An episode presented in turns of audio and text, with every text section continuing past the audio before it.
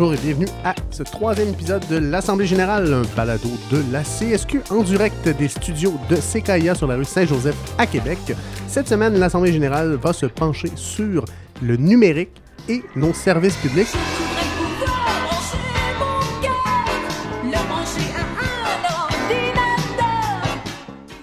Je suis avec Christopher Young, qu'on entend euh, avoir peur du numérique, on dirait. Non, pas du tout. C'est, c'est- j'étais euh, en fait euh, trop enthousiaste. C'est un ou, de, pas un ou de pas, mais un ou de ouh. D'accord, j'ai vraiment mal interprété ton ou. Et euh, le- on n'a pas le quorum, malheureusement, cette semaine, parce que Gu- Guillaume Deschênes-Gilbert va nous euh, rejoindre plus tard, mais il n'est pas encore là. Donc, on va quand même commencer l'Assemblée sans quorum, parce que hein, on s'en on, s'en fout, nous, des, euh, des, des règles de fonctionnement à la On n'a même pas adopté d'ordre du jour. On n'a euh, même pas adapté d'ordre du jour, ça n'a aucun sens. Euh, parlant d'ordre du jour, ben, on va aborder plusieurs euh, sujets euh, reliés au numérique et au service public avec des entrevues super intéressantes. Donc, euh, continuez à écouter cette magnifique balado. On va commencer par contre, avant de se rendre au numérique, à une autre révolution, euh, celle qui suit un peu euh, l'évolution du syndicalisme au Québec. euh, Félix, avant toute chose, considérant que lors de tes deux premières chroniques, nous avons dû t'arrêter pour cause de socialisme extrême, Ça risque pas de s'améliorer avec celle-là. eh bien à ce moment, je vais demander l'aide de notre collègue Francis. Et en cas de socialisme extrême, je vais demander à Francis et lui faire un signe pour que l'hymne national soviétique du cœur de l'armée rouge puisse jouer de façon à bien ponctuer ton propos.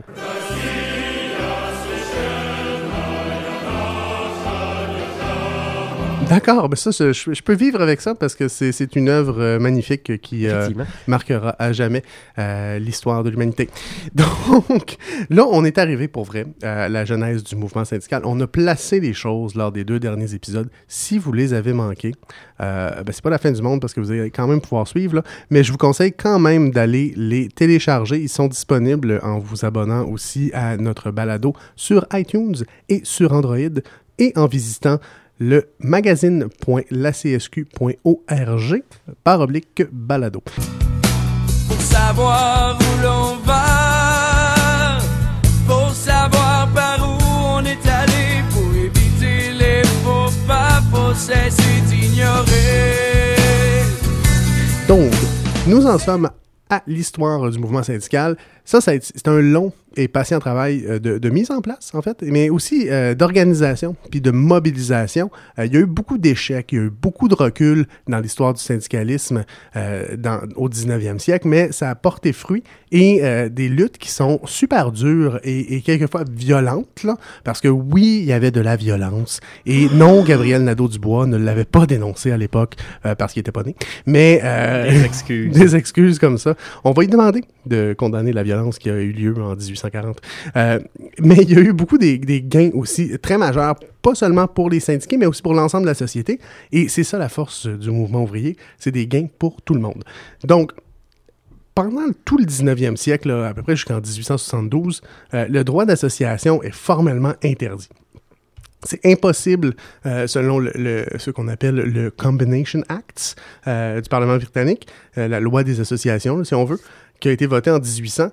Toute coalition ouvrière, c'était considéré comme une conspiration criminelle ou un complot en vue de restreindre la liberté de commerce. Finalement, je pourrais être un hors-la-loi tel que j'ai toujours rêvé. Euh, si tu vivais en- avant 1872, oui. Alors, trouve une machine à voyager le temps et, et dans le temps, et tu vas être un hors-la-loi. Je pense que mon asthme m'aurait tué avant, par exemple. Oui, par contre, Éric Duhem, lui, aurait été vraiment, vraiment content de vivre à cette époque-là, à part pour le fait qu'il n'y avait aucune radio euh, et que les polémistes, ben, ça existait plus ou moins.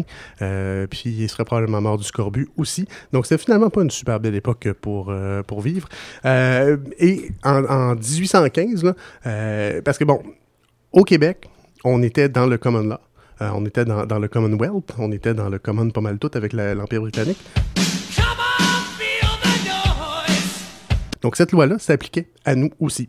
Donc, en 1815, il y a un groupe d'artisans, c'est à peu près la, première manifestation d'une résistance organisée de la part d'un groupe de travailleurs.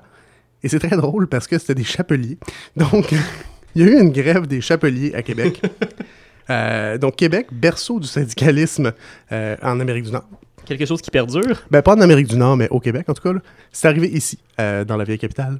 les, les leaders du mouvement des Chapeliers, euh, ça, c'est moins drôle. là. Ils ont été arrêtés puis accusés de conspiration criminelle et ils ont été emprisonnés. Euh, mais c'était la, la- la- la première fois qu'ils se révoltaient comme ça. En 1821, Mais il y a- Je pense que c'est un geste qui mérite d'être souligné, donc je leur soulève mon chapeau. si je pouvais huer avec une foule, je le ferais, mais je vais le faire seul. Bouh! mais non, c'était quand même une, une- une- une belle blague, euh, Christopher. Euh, digne de se retrouver dans les manuels de, de joke de papa.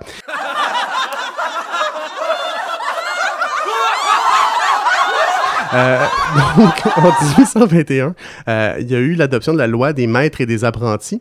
Euh, ça, ça stipulait que toute personne qui déserte son travail et ou incite un salarié sous contrat à déserter son travail, ça on parle d'une grève ou de toute action concertée, ben, il va être passible d'amende et d'emprisonnement. Et cette disposition-là a été reprise dans la première loi sur les relations de travail euh, au, Canada qui s'appelait la loi des maîtres et des serviteurs.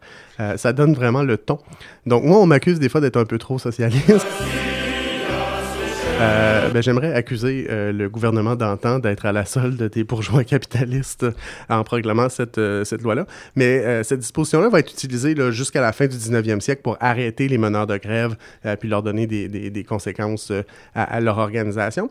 Fait dans ce contexte-là, c'est pas étonnant, puis encore aujourd'hui, on, est affecté par ce contexte historique-là. Les activités des premières unions, des premiers syndicats, ben, c'était derrière des portes closes. C'était- clandestin, euh, c'était secret, euh, il y avait des, Je vous ai parlé au dernier épisode des sociétés amicales et bienveillantes, des, des so- des sociétés de secours mutuels qui offraient de l'entraide pour les travailleurs accidentés. Mais ça, c'était le front. Parce qu'en arrière, il y avait une redoutable euh, job d'accréditation et d'organisation des travailleurs.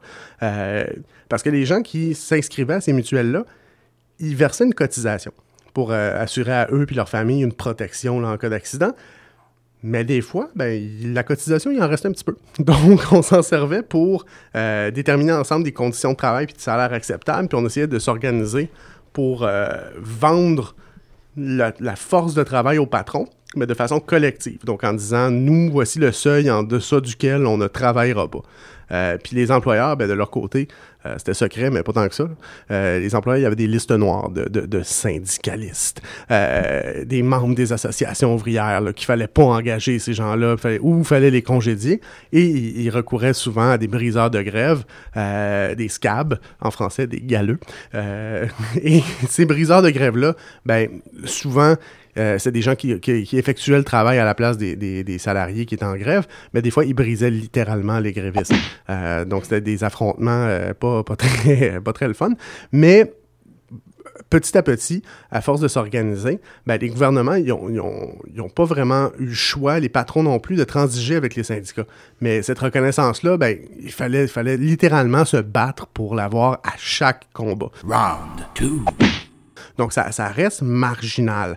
Puis ça, la négociation collective existait, mais elle reposait à chaque fois sur l'exercice d'un rapport de force. Là, voici les salariés qui bloquent la production d'une usine jusqu'à temps que le patron se dise Mon Dieu, ben, j'arrête d'être riche comme j'étais, je suis juste un peu riche maintenant.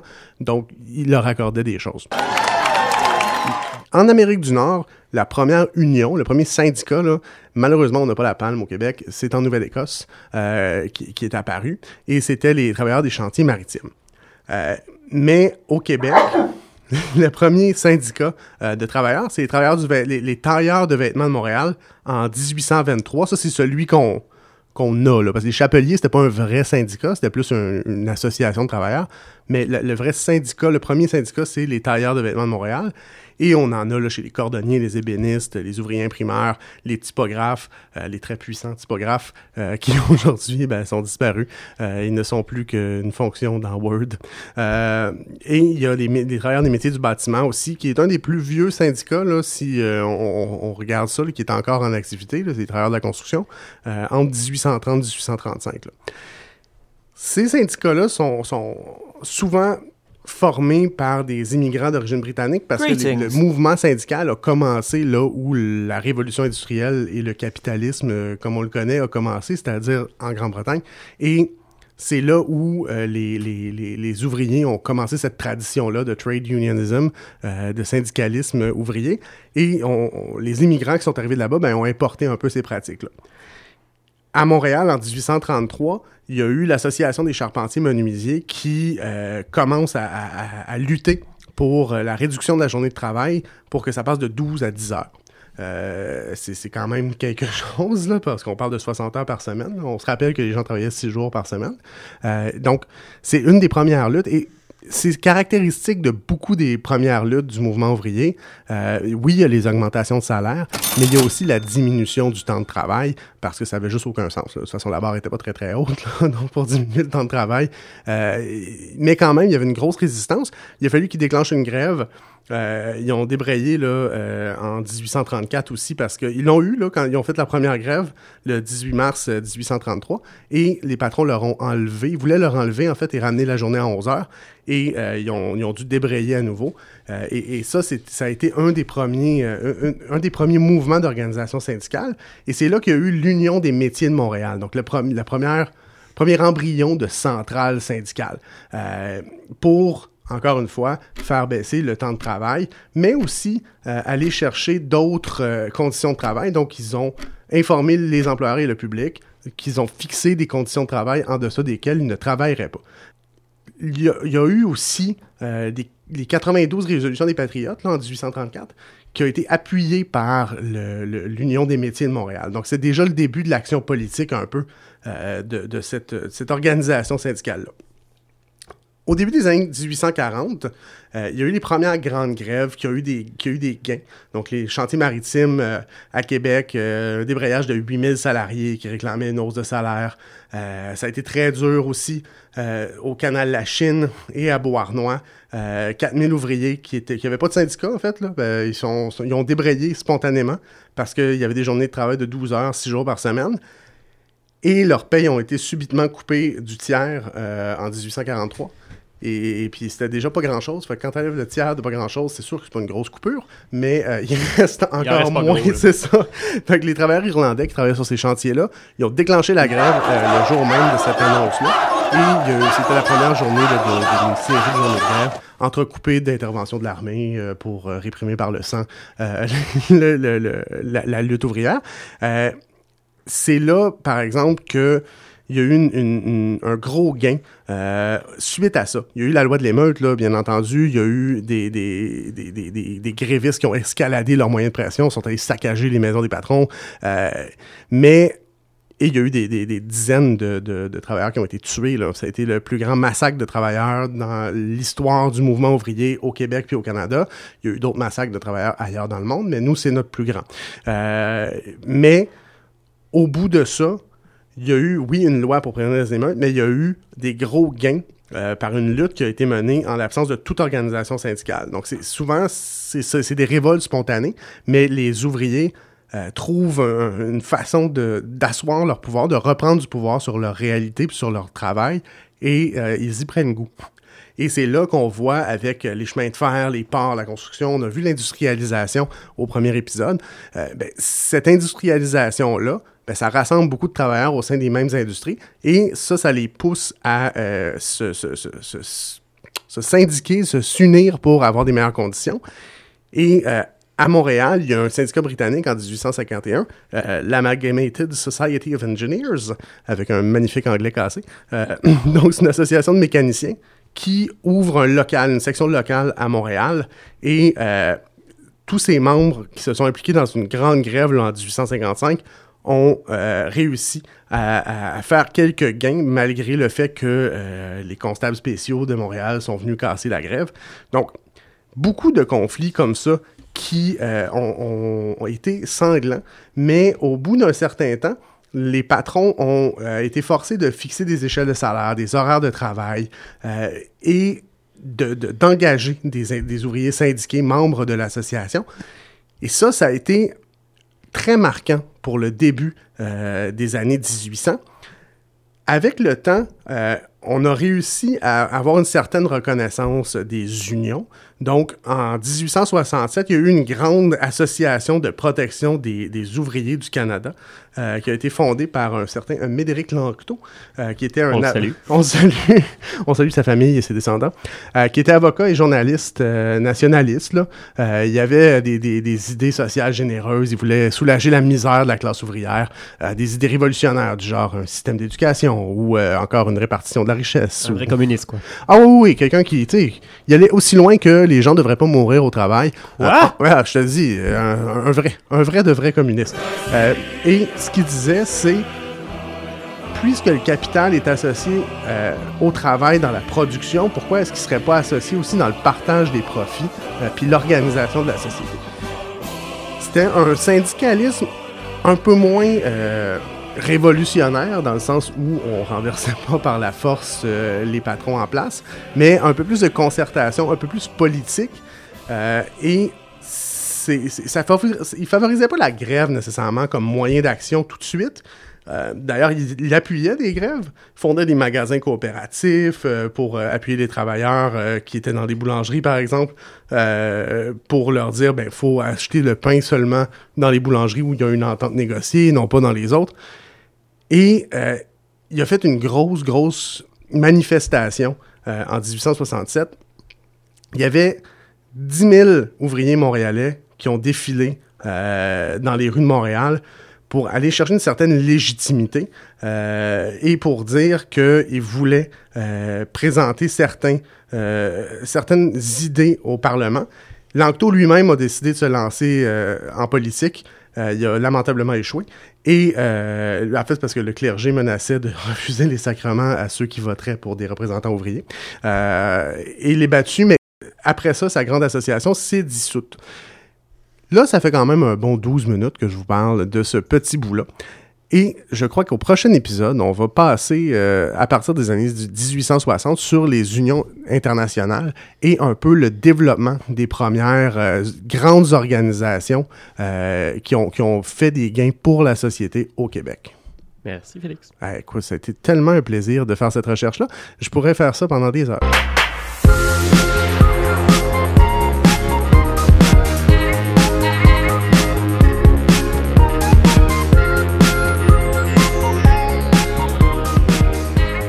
Alors, Christopher, si j'ai bien compris, tu nous as préparé une entrevue euh, avec Sophie Brochu, qui est une, avocate, qui va nous parler un peu des réseaux sociaux et de la liberté d'expression. Oui, très exactement, en fait. C'est euh, Sophie Brochu qui est avocate en droit du travail euh, chez Poudrier Bradet. En fait, je lui ai parlé de ce qu'on pouvait dire et ne pas dire sur les différents réseaux sociaux. Euh, le principal problème qu'on a identifié avec elle, c'est qu'il y a vraiment un, euh, il y a vraiment un caractère ambigu, en fait, aux réseaux sociaux. C'est-à-dire que on peut avoir l'impression, là, entre euh, deux photos de chat de notre euh, tante euh, Céline et... euh, euh, euh, les mots d'esprit de notre ami du secondaire, qu'on s'adresse vraiment uniquement à nos amis les plus intimes. Mais On n'a pas les mêmes amis du secondaire. Définitivement pas, visiblement. Et, on se laisse en fait au monde entier. C'est vraiment facile de l'oublier.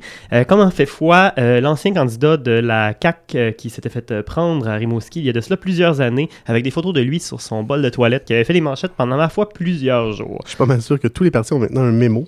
Euh, S'il vous plaît, é- é- épurez vos profils de vos photos et des selfies euh, dans les toilettes. Voilà. Est-ce que c'est pertinent par rapport à la liberté d'expression sur le milieu du travail que de parler du gars de la CAQ sur son bol de toilette? Non, mais j'aime toujours rappeler cet incident. Une anecdote fâcheux. croustillante. Donc, justement, on va entendre euh, euh, Maître Brochu qui nous dit justement le- le- le- le- que ça peut poser problème, ce genre de, de- de- d'ambiguïté sur la, la nature euh, sociale, justement. Ce qui est important, par exemple, par rapport à Facebook, c'est d'agir de manière responsable sur les réseaux sociaux. Les paroles, ça s'envole, les, es- les écrits restent.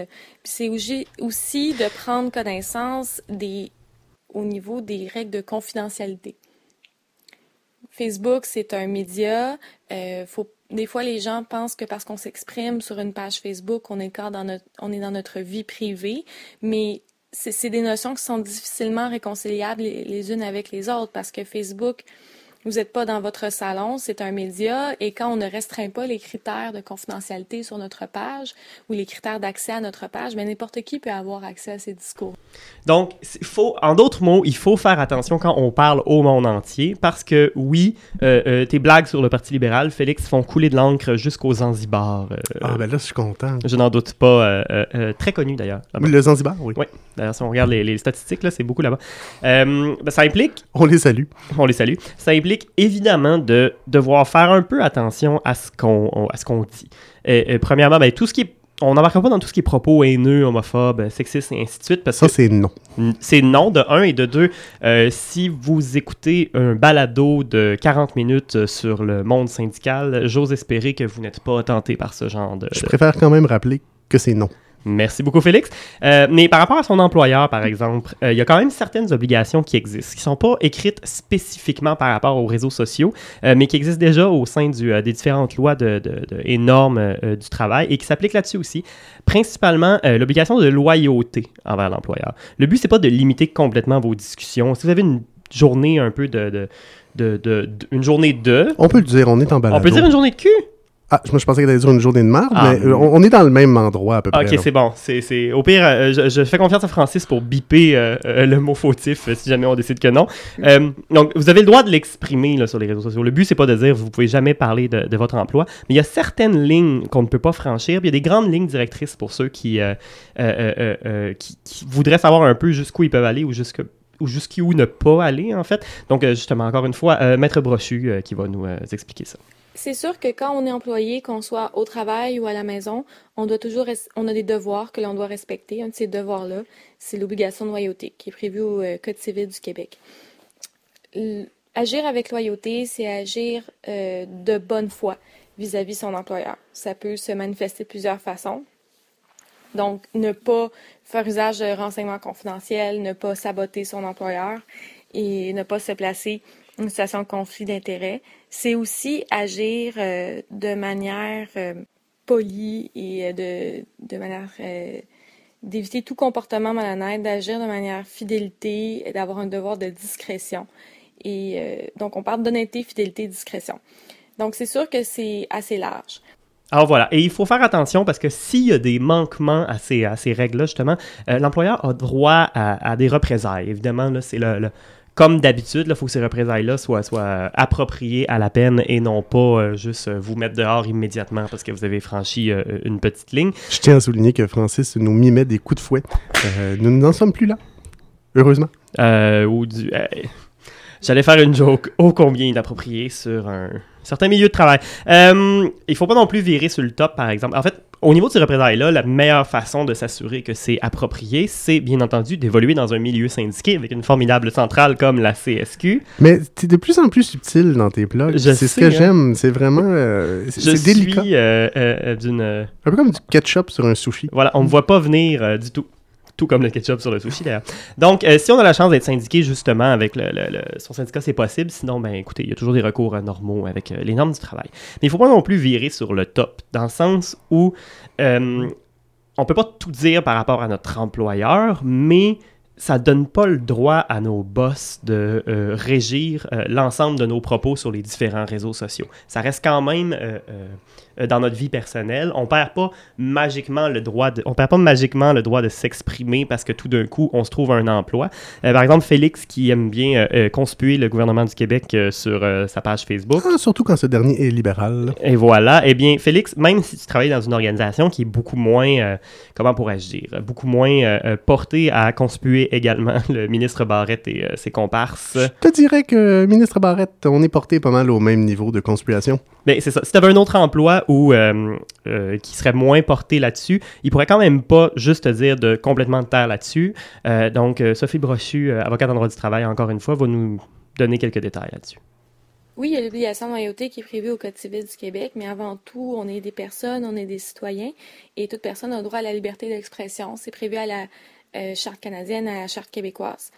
Donc, et le droit à la liberté d'expression, c'est prépondérant à l'obligation de loyauté. C'est pas parce qu'on est un employé qu'on perd, euh, qu'on perd euh, notre, euh, qu'on n'a plus le droit dans notre vie privée d'exprimer certaines opinions.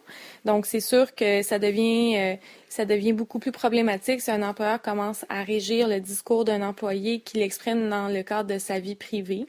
C'est sûr que dans certains contextes, pour certains types d'emplois, l'employeur pourrait théoriquement avoir cet intérêt-là. Par exemple, on pense aux fonctionnaires en vertu de la loi sur la fonction publique qui doivent agir de, avec discrétion et qui ne peuvent pas, même pour des raisons évidentes que l'on peut comprendre, euh, se positionner par rapport au discours politique. Donc, évidemment, il y a des emplois où la prise de position politique est déjà interdite ou réglementée pour des raisons précises, puis là, à ce moment-là, ça va s'appliquer, mais sinon, le cadre dont on vient de parler, ça s'applique vraiment de façon générale. Donc, euh, euh, par exemple, si vous travaillez... Euh, dans la, chaîne de restauration rapide euh, à côté de chez vous, euh, votre boss ne peut pas vous punir parce que c'est un chum de foursome de golf de Gaétan Barrette, puis il n'aime pas vraiment vos, vos propos critiques sur celui-là. D'ailleurs, tu es un partenaire de golf, si je ne me trompe pas, du ministre Barrette, Félix. Ah oui, moi, le golf et moi, j'ai une très bonne moyenne au bâton. Et finalement, j'ai vérifié euh, euh, euh, un peu à la blague avec notre intervenante. Et non, il n'existe pas d'obligation d'accepter la demande d'amitié de notre patron qui pourrait nous la faire sur Facebook.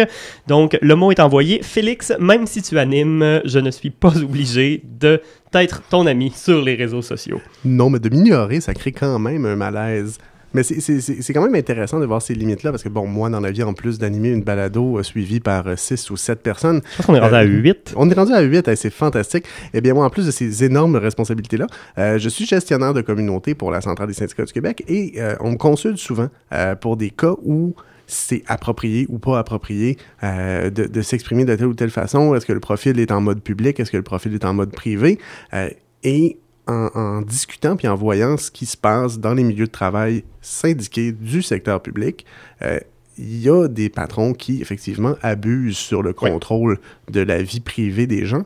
Et ce qu'on se rend compte aussi, c'est qu'il y a des, des, des, juges et des arbitres qui ne comprennent pas Internet euh, et, et, qui euh, vont considérer des captures d'écran d'une conversation privée euh, comme étant aussi dommageable, par exemple, qu'une publication publique. Euh, ça, il va, ça va prendre une, certaine éducation puis un certain temps avant que le, milieu évolue, là. Puis, euh, le, le, c'est pas seulement au niveau de la liberté d'expression. On, on, en parle souvent que les lois ont de la misère à suivre l'évolution des technologies. On l'a vu au niveau du transport, par exemple, avec Uber qui est arrivé, puis le, on a fait du rattrapage tout le long avec le, gouvernement. C'est un peu ça, dans le fond. C'est qu'on se trouve à devoir un peu euh, inventer des, pas nécessairement inventé, mais on s'adapte au fur et à mesure à des technologies qui avancent tellement vite que le législateur n'a pas nécessairement prévu des mesures spécifiquement là-dessus. Je pense que l'exemple que tu donnes est, bon. Puis je pense que ça va être important éventuellement en tant que société de, mettre des balises claires parce que, comme tu l'as dit, avec des captures d'écran de conversations privées, c'est pas vrai qu'on devrait tous commencer à s'imaginer que Big Brother est devant nous puis à ne pas parler en conversation privée, mais en même temps, on vit dans un, monde où ces réseaux-là prennent tellement d'importance qu'il y a une certaine prudence qui est nécessaire. oui, tout à fait. Puis moi, ce que je conseille souvent aux gens, euh, et, et, effectivement, c'est pas quelque chose, encore une fois, comme le harcèlement ou les propos haineux que je devrais avoir à dire, mais euh, ne, ne, ne, buvez pas et, et, postez sur les réseaux sociaux après. C'est un peu comme prendre le volant. On fait pas ça, c'est pas une bonne idée. Je pense qu'on on, a l'expression de tourner sa langue cette fois dans sa bouche avant de parler. Là. Je pense qu'il va falloir tourner nos pouces euh, cette fois dans nos poches avant de, de, de, texter ou de publier éventuellement. Tout à fait. Ben, merci beaucoup pour cette chronique-là, Christopher. Better, happier, more productive, comfortable. Not drinking too much. Regular exercise at the gym. Three days a week. Getting on better with your associate employee contemporaries. At ease. Eating well. Alors, on a la chance d'être euh, avec euh, M. Yoshua Benjio, qui est directeur de l'Institut des algorithmes d'apprentissage de Montréal, euh, qui est un expert en intelligence artificielle, disons-le, même si le terme est englobant et quand on parle d'intelligence artificielle, des geeks comme moi pensent tout de suite à, Terminator ou à Skynet ou à la Matrice. mais c'est pas là où on en est encore. Yoshua Benjio, merci d'être avec nous à l'Assemblée générale. Bonjour, ça me fait très plaisir d'être avec vous. Euh, pourquoi on, voudrait, on voulait vous parler aujourd'hui, c'est parce que l'intelligence artificielle, ça a l'air gros. Euh, on appelle ça la quatrième révolution industrielle, souvent, et on a de la misère à, saisir qu'est-ce que ça implique réellement. Euh, on n'en est pas encore à la singularité là, où les ordinateurs prennent conscience d'eux-mêmes et, dominent le monde. Pas du tout. Et, et euh, cette histoire de singularité, selon moi, c'est un peu de la foutaise. On est très loin d'atteindre le niveau d'intelligence des humains, d'une part, puis euh, ça ne va pas se faire d'un coup euh, magiquement. Euh, la science, c'est quelque chose qui progresse par petites étapes.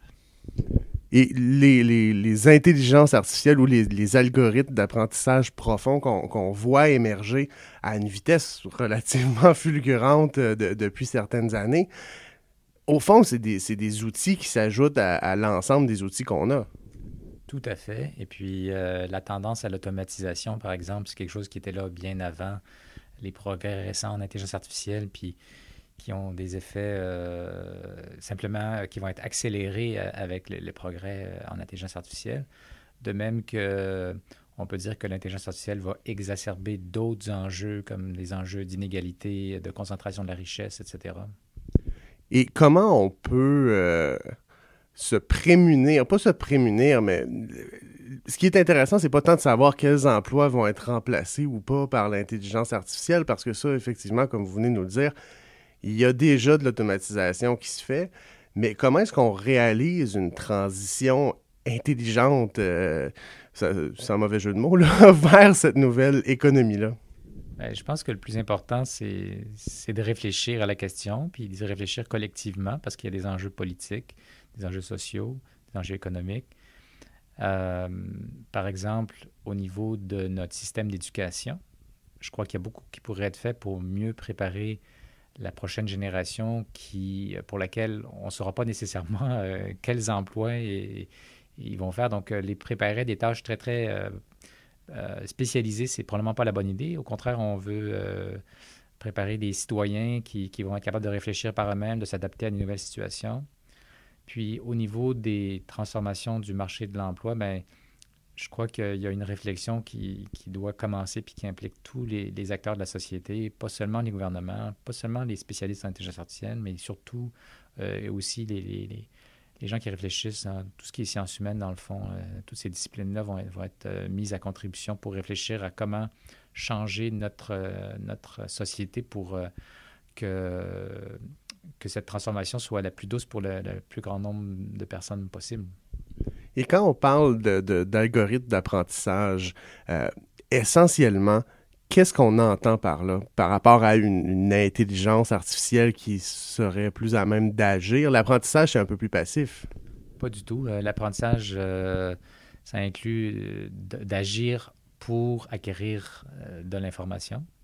Un enfant, par exemple, qui apprend beaucoup de son apprentissage, ça se fait en explorant, en jouant avec ses jouets, etc. Le jeu, c'est une forme d'apprentissage par l'exploration. Euh, donc, euh, l'apprentissage euh, par rapport à l'intelligence artificielle, aujourd'hui, c'est quelque chose de, central.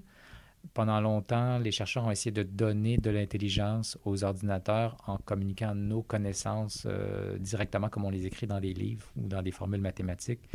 Mais il se trouve que ça n'a pas fonctionné parce qu'il y a beaucoup des choses qu'on connaît, mais qu'on connaît de manière intuitive, donc qu'on ne sait pas communiquer verbalement ou encore moins à l'ordinateur. Alors la solution, c'est que l'ordinateur acquiert ces connaissances-là par l'apprentissage, c'est-à-dire par l'observation, euh, l'accès à des données, mais aussi en interagissant avec le monde. Par exemple, les systèmes qui dialoguent, ben, ils ne sont pas passifs, là, ils, ils interagissent. Donc, ils, en- ils enrichissent leur apprentissage au fur et à mesure d'interaction avec des humains. Donc, on est encore nécessaire un peu dans le processus. On est très nécessaire. on est très loin d'un apprentissage euh, complètement autonome. Euh, on est même très loin du niveau d'autonomie de l'apprentissage des humains. Les humains sont capables d'apprendre beaucoup de choses par eux-mêmes. Ils dépendent aussi d'autres humains pour, euh, pour se développer intellectuellement. hein. C'est très, très euh, important. Mais actuellement, les ordinateurs ont besoin d'être pris par la main pour apprendre tous les concepts qu'on veut qu'ils absorbent d'une manière qui, est- qui est beaucoup plus, on appelle ça supervisée. Donc, il faut vraiment dire à l'ordinateur quoi faire euh, précisément dans beaucoup, beaucoup de situations pour qu'il apprenne à agir euh, dans le sens qui nous convient. Et pour, pour beaucoup d'observateurs de, de, de la scène de l'intelligence artificielle, ce, ce- cette intervention humaine-là, ce biais-là, pourrait avoir des, des, des conséquences à long terme si on n'y réfléchit pas en amont. Oui, alors euh, il y, a- plusieurs éléments là-dedans. Euh, je pense qu'il y a un côté positif, euh, qu'on transmet notre culture à, l'ordinateur, mais même nos valeurs. Mais en même temps, ben, il y, a- des choses dans notre culture qu'on veut changer. Si on pense aux, biais qui peuvent exister dans nos actions, nos décisions, et qui se retrouvent dans les données, qui vont faire que, mettons, certaines populations vont être discriminées. Euh, ça, ça va se retrouver dans, dans les systèmes qui prennent des décisions basées sur l'observation de comment les humains agissent. Euh, la bonne nouvelle, c'est qu'il existe euh, des avancées scientifiques pour contrer ces effets de, de biais et de discrimination qui pourraient être mis en place. Donc, si on se donne la peine, par exemple, de, de légiférer à ce niveau-là, on pourrait améliorer les systèmes de ce point de vue-là. Je lisais la stratégie numérique du gouvernement qui, est sortie il n'y a, pas- a pas longtemps. Euh, à, mon sens, à moi, il manquait tout ce bout-là. euh, sur qu'est-ce qu'on fait avec ce- ce- ce- ce- cette nouvelle forme euh, d'utilisation du numérique et des données qui apparaît. Euh, Est-ce que vous êtes en discussion avec nos, dirigeants? Est-ce qu'ils sont prêts à, faire face à, ce- ce- ce- à l'émergence de l'intelligence artificielle? Je pense qu'ils ne voient pas encore tous les, tenants et les aboutissants, mais il y a une très grande volonté, non seulement d'investir dans le côté technologique et, la croissance économique qu'on imagine autour de ça, mais aussi de favoriser le, la recherche euh, en sciences humaines et le dialogue social et, les réflexions éventuellement euh, qui vont se refléter dans la législation qui concerne l'impact social de l'intelligence artificielle et, toutes les questions éthiques autour de ça. Donc, euh, je, sens vraiment cette volonté, autant de, des gens avec qui je parle au gouvernement du Québec qu'à Ottawa. Alors, j'ai confiance. Euh, en même temps, je pense que c'est très important que des, organisations comme des organisations syndicales, la société civile en général, euh, restent très présentes à ces sujets-là pour s'assurer que nos gouvernements continuent à aller dans cette voie-là, puis que ce ne soit pas seulement des, belles paroles euh, qui restent creuses. Et pour, pour nos membres qui, qui offrent essentiellement des, des- services publics, on a des gens en éducation, on a des gens en santé, on a des gens en petite enfance, l'intelligence artificielle, comment ils peuvent s'outiller pour, euh, pour prendre des devants un peu, pour euh, é- é- éventuellement déterminer des revendications ou justement bien surveiller ce qui s'en vient dans le domaine?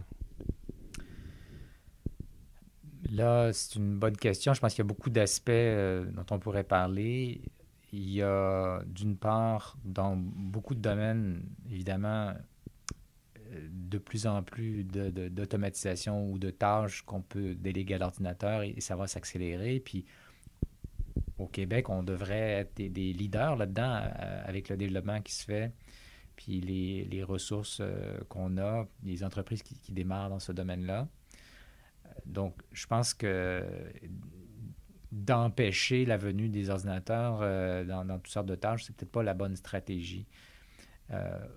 Mais par contre, de réfléchir à comment faire cette transformation pour le bénéfice des usagers et des travailleurs qui vont euh, être autour de, ces technologies. Ça, c'est très, très important. Puis, euh, on n'y pense peut-être pas beaucoup, mais euh, le marché du travail, selon moi, va évoluer dans un sens où les gens qui ont des, des habiletés plus du côté humain, euh, relationnel, etc., euh, ça va être des choses qui vont devoir être plus valorisées dans le futur puisque ce ne seront pas des choses qu'on pourra automatiser facilement. Euh, Aujourd'hui, ben, euh, une personne qui s'occupe de, de, poupons, je pense qu'on ne lui accorde pas la valeur qu'elle devrait avoir, cette personne-là. Et, je crois que dans le futur, ça va être encore plus le cas. Et parce qu'on ne pourra pas et on ne voudra pas automatiser. Euh, moi, je ne veux pas euh, que mes, mes, mes, enfants ou mes grands-parents euh, soient uniquement entourés de robots. Là. Je veux que ce soit des êtres humains qui s'occupent d'eux. Donc, il va falloir qu'on évolue, je ne sais pas de quelle manière socialement, pour que, en même temps qu'il y a des pertes d'emploi, euh, peut-être des gens qui, qui, qui, contrôlaient des machines et que maintenant ces machines vont pouvoir se contrôler toutes seules, qu'il y, aura des gains d'emploi là où, par exemple, actuellement, on, dit ben, on pourrait avoir beaucoup plus d'éducateurs par enfant. on est limité budgétairement, mais si on, a moins besoin de gens pour, dans les usines, ben, on, pourrait utiliser euh, ce qu'on a gagné d'un côté pour euh, faire en sorte qu'on offre un meilleur service dans les hôpitaux ou, dans les écoles. Donc, une transition plus humaine. De...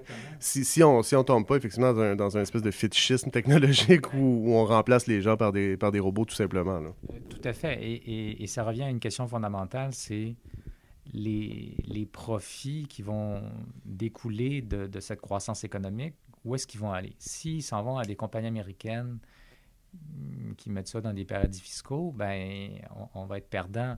Si on réussit à faire en sorte que cette croissance-là se fait à travers des compagnies d'ici, qui payent leurs impôts ici, puis qu'on réinvestit ça, par exemple, dans nos services sociaux, éducation, santé, ben là, ça marche. Puis c'est quelque chose qui va être au bénéfice de tous. Donc, c'est aussi une transition de, notre économie au grand complet, parce qu'au Québec, on est beaucoup dans l'extractivisme. Là, on, serait vraiment dans, un secteur à, très haute valeur ajoutée. Oui, moi, je pense que tout ce qui est humain va être euh, à haute valeur ajoutée dans le futur. Je vous donne un exemple. Si vous, vous achetez euh, un, pot de plastique qui a été fabriqué euh, en Chine dans des usines complètement automatisées, ça vous coûtera deux cents.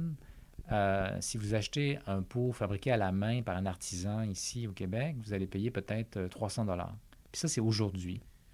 Euh, et je pense que cet exemple-là illustre qu'on est prêt à payer plus cher, et ça va être encore plus vrai dans le futur, pour un service qui a été fait par un humain, qui a une touche humaine, et, que donc il n'y a pas que l'automatisation à outrance, mais disons la, contrepartie, c'est ce qui est fait par les humains va prendre plus de valeur. Donc, malgré cette automatisation-là, on en revient un peu à, ce qui précédait la révolution industrielle, donc une économie où, oui, il y a, des, de l'automatisation, mais où on valorise l'unicité des produits et, le, savoir-faire humain qui ne sera jamais remplacé par une machine. Oui, mais là, ça dépend de nos choix collectifs, euh, économiques, etc. je dis simplement que ça, pourrait être comme ça. Puis c'est un, petit peu à nous d'orienter les choses dans le sens euh, qu'on pense qui est plus juste et, meilleur pour la société. Je sais que vous avez une, préoccupation euh, à l'Institut euh, qui, entoure toute l'éthique de l'intelligence artificielle. quand on regarde un cas qui est peut-être plus un stunt médiatique, mais le cas du fameux robot Sophia qui a eu sa, citoyenneté saoudienne, est-ce que c'est quelque chose, est-ce que c'est des questions qu'on va devoir se poser? Bien, c'est sûr qu'elles vont se poser, là, même si là, c'est, comme vous dites, euh, un stunt médiatique. Et puis les gens dans la, communauté scientifique rient pas mal de, tout ça. Euh, c'est des questions, il y a des questions philosophiques euh, qu'on pas, on peut pas mettre sous le tapis, qui, vont arriver sur qu'est-ce que c'est qu'un être humain, qu'est-ce que c'est qu'une personne dans la société, euh, est-ce que les, robots devraient avoir un titre de personne morale éventuellement? Euh, moi, je ne crois pas d'ailleurs.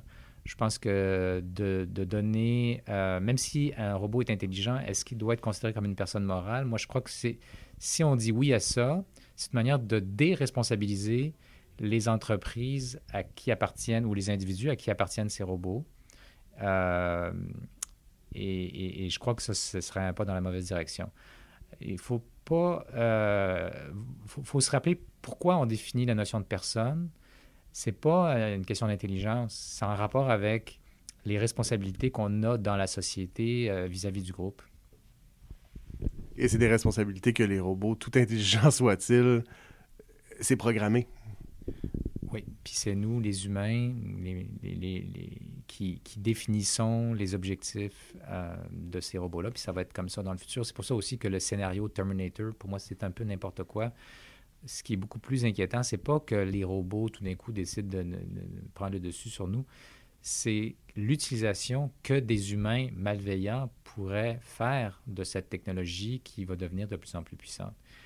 Et c'est pour ça que euh, on a besoin de réfléchir à, améliorer la structure de nos sociétés pour qu'on devienne collectivement plus sages, que ce soit pour euh, les questions environnementales, pour lesquelles on doit vraiment se, coordonner au niveau de la planète, que pour des questions de sécurité, par exemple autour de l'intelligence artificielle utilisée dans le militaire, ou, d'autres questions qui, qui, sont vraiment de portée globale pour s'assurer que les technologies en général, pas seulement celles-là, soient utilisées pour le bien collectif et non pas pour le profit de quelques-uns au dépend de la majorité. Et quand on, voit les, les, géants du numérique, euh, bon, les Mark Zuckerberg de Facebook, les Jeff Bezos d'Amazon, euh, qui, qui, qui, ont un intérêt certain pour, pour, pour l'intelligence artificielle ou à tout le moins pour des algorithmes plus puissants d'apprentissage, est-ce que ça, ça, ramène l'importance de, de, confier ce, ce, cette réflexion-là au milieu universitaire? Tout à fait. Euh, je pense que ce serait une grave erreur de laisser entre les mains du marché tous les choix qui s'en viennent. Euh, comme on le sait très bien, la maximisation du, du, profit individuel ou des, des, des compagnies, ça ne mène pas nécessairement à la maximisation du bien-être euh, collectif. Donc, euh, c'est évident pour moi que les universitaires et les, la société civile doivent jouer un rôle important dans toutes les discussions qui, qui s'en viennent autour de ça. Ben, Yoshua Benjo, merci beaucoup de votre temps, puis on va suivre ça de très près. Ça m'a fait très plaisir. Bro, I gotta maintain, cause a hacker like me is going insane. Insane for the blockchain. Insane for the chain. Insane for the blockchain. We're insane for blockchain. insane for the blockchain. Alors, Guillaume Deschênes-Gilbert vient d'arriver en studio. Euh, Guillaume, bonjour. Bonjour tu vas venir nous parler de, de, quelque chose qui est très mal compris, euh, qui est le blockchain ou la chaîne de blocs, qui est un espèce de processus pour sécuriser de l'information au fond. Oui, tout à fait. C'est pas, pas c'est pas du tout compris, en fait, je dirais, la façon. Tout le monde pense juste au Bitcoin quand on C'est ça, c'est exactement ça que j'allais dire. C'est les, les, Bitcoins qui sont le, le, la référence pour, pour, ce qui est, pour ce qui est des blockchains. Là. Tout à fait. Mais le, le blockchain, c'est simplement une façon de, de présenter de l'information qui nous assure que chaque euh, bloc d'information est, intègre, n'a jamais été modifié, ne peut pas être modifié euh, a posteriori, a posteriori, c'est-à-dire par la suite. Donc, on, on, on s'assure vraiment d'une intégrité parfaite euh, de la chose. Vraiment, et on peut mettre ce qu'on veut dans ces blocs-là. C'est ça. Là, c'est des, avec les bitcoins, c'est des transactions financières qui, au lieu d'être validées par le serveur de la banque, par exemple, vont être validées par un ensemble de participants à, ce, à cette chaîne-là. Tout à fait, tout à fait. Dans le cas des bitcoins, c'est des transactions. On peut mettre, on peut mettre, euh, qu'est-ce qu'on, en fait, on, on peut mettre euh, j'en ai, ai, vu un, c'était des, euh, des, euh, des coûts de matières premières, des, des, des, transferts de matières premières entre différents euh, pays. Okay. Ça, peut être, ça peut être absolument n'importe On met absolument ce qu'on veut. et de nos jours, ce qui, ce qui pogne plus, ce qui est la, un petit peu la version 2 des blockchains. La première version, c'était vraiment là, des transactions financières, quelque chose de simple. Maintenant, on met carrément du, du code informatique dans des blocs. Des, ça s'appelle des contrats intelligents, des smart okay. contracts, des contrats intelligents, ce qui fait que n'importe qui qui utilise ces contrats-là s'assure qu'il n'y a personne qui a modifié le code, que le code s'applique, on peut voir tout ce que le, le code a fait.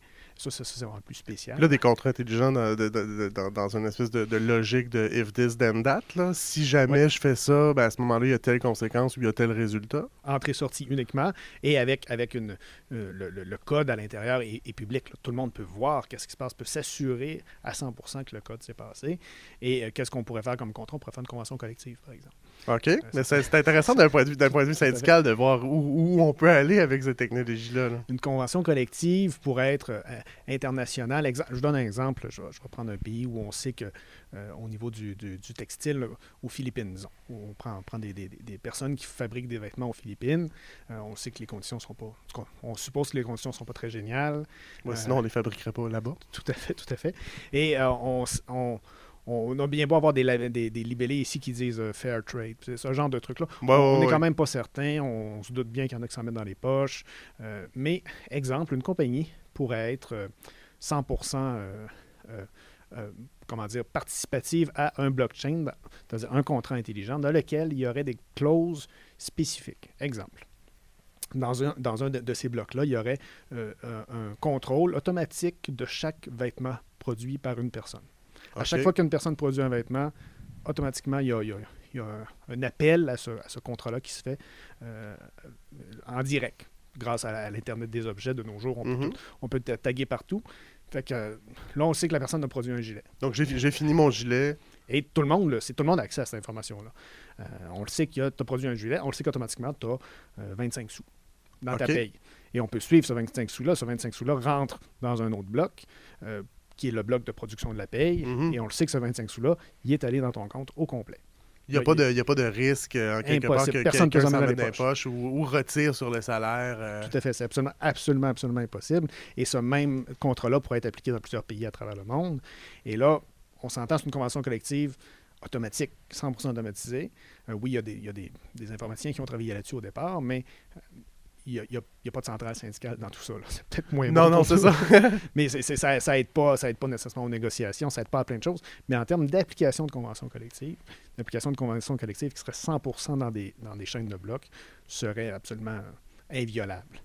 Oui, mais, bon, en ce qui concerne le salaire, en ce qui concerne tout ce qui est, tout ce qui est monétaire ou traçable, pour le Ouais. reste, euh, ça serait des efforts de programmation beaucoup plus difficiles, j'imagine, si on veut rentrer des horaires, des congés ou des clauses plus normatives sur l'organisation du travail. Tout à fait, tout à fait. Ça, fait aussi. euh, c'est- des ordinateurs en arrière de ça. Ils ne réfléchissent pas, ne, ne font pas preuve nécessairement de bon sens. Donc, euh, c'est très rigide aussi. là. Il n'y a aucune flexibilité, zéro, et aucune compréhension de la situation d'une personne en particulier.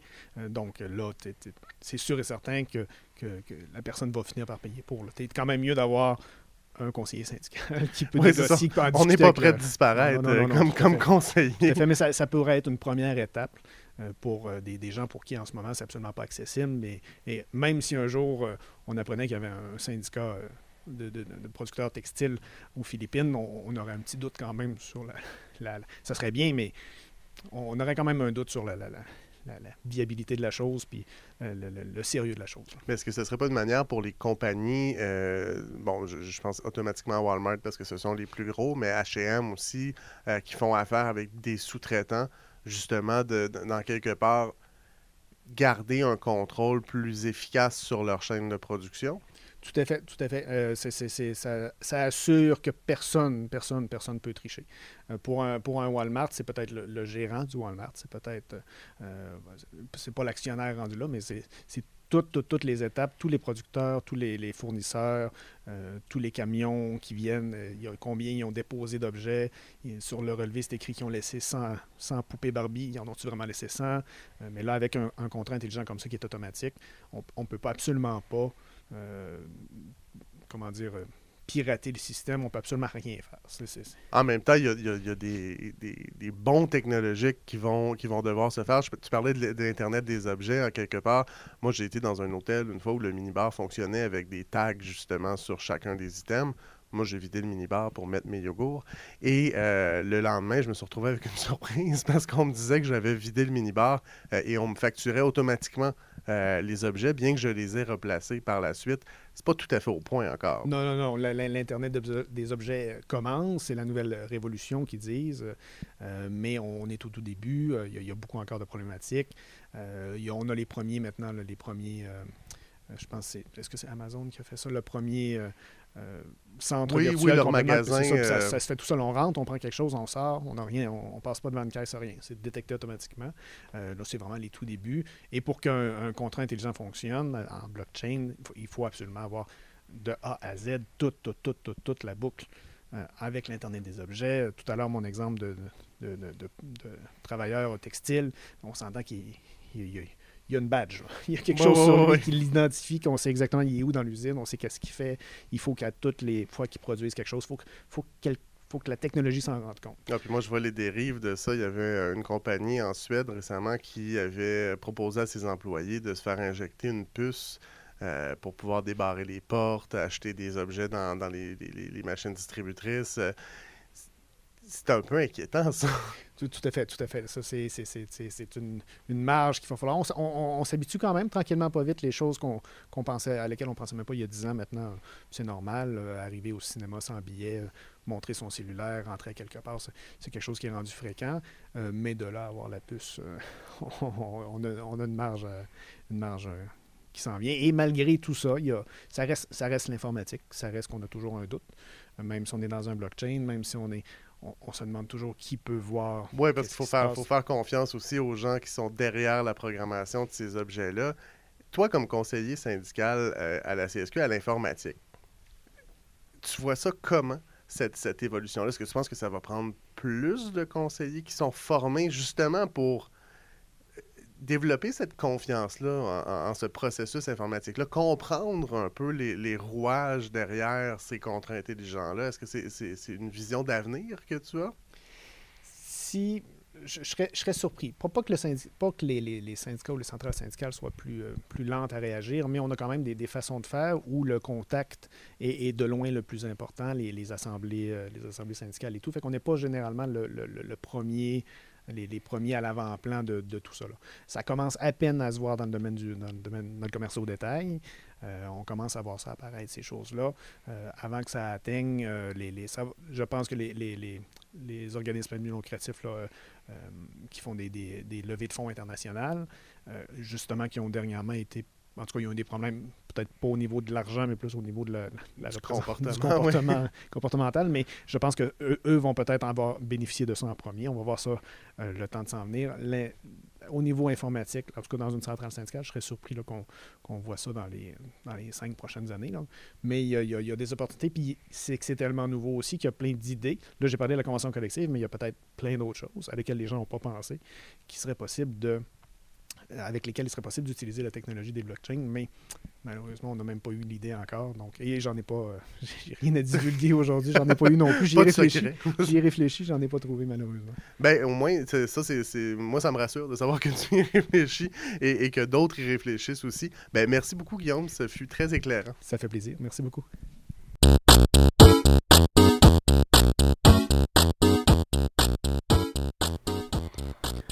Alors, merci d'avoir écouté l'Assemblée générale sur ce- cette émission qui portait sur le numérique et les services publics. J'espère que vous allez avoir retenu certains euh, éléments, euh, surtout sur votre pratique sur les réseaux sociaux. Donc, on rappelle les propos haineux, euh, les propos euh, misogynes, homophobes. Passons-les tous. C'est non. Merci Christophe, je suis content de voir que quelqu'un a retenu ça. Est-ce que tous nos thèmes d'émission présentement vont, comme le numérique et les services publics, rimer écoute, c'est un défi que tu me lances là. officiellement? Ben, on va essayer de le relever ou pas. Et c'est ce que vous allez voir la semaine prochaine. En attendant, abonnez-vous à notre balado sur iTunes, sur Android. Vous pouvez aussi visiter le site de l'émission sur magazine.lacsq.org balado et nous écrire avec vos anecdotes, tiens, pourquoi pas, de euh, dérap sur les réseaux sociaux à assembléegénérale.lacsq.org à nos huit auditeurs. À la semaine prochaine.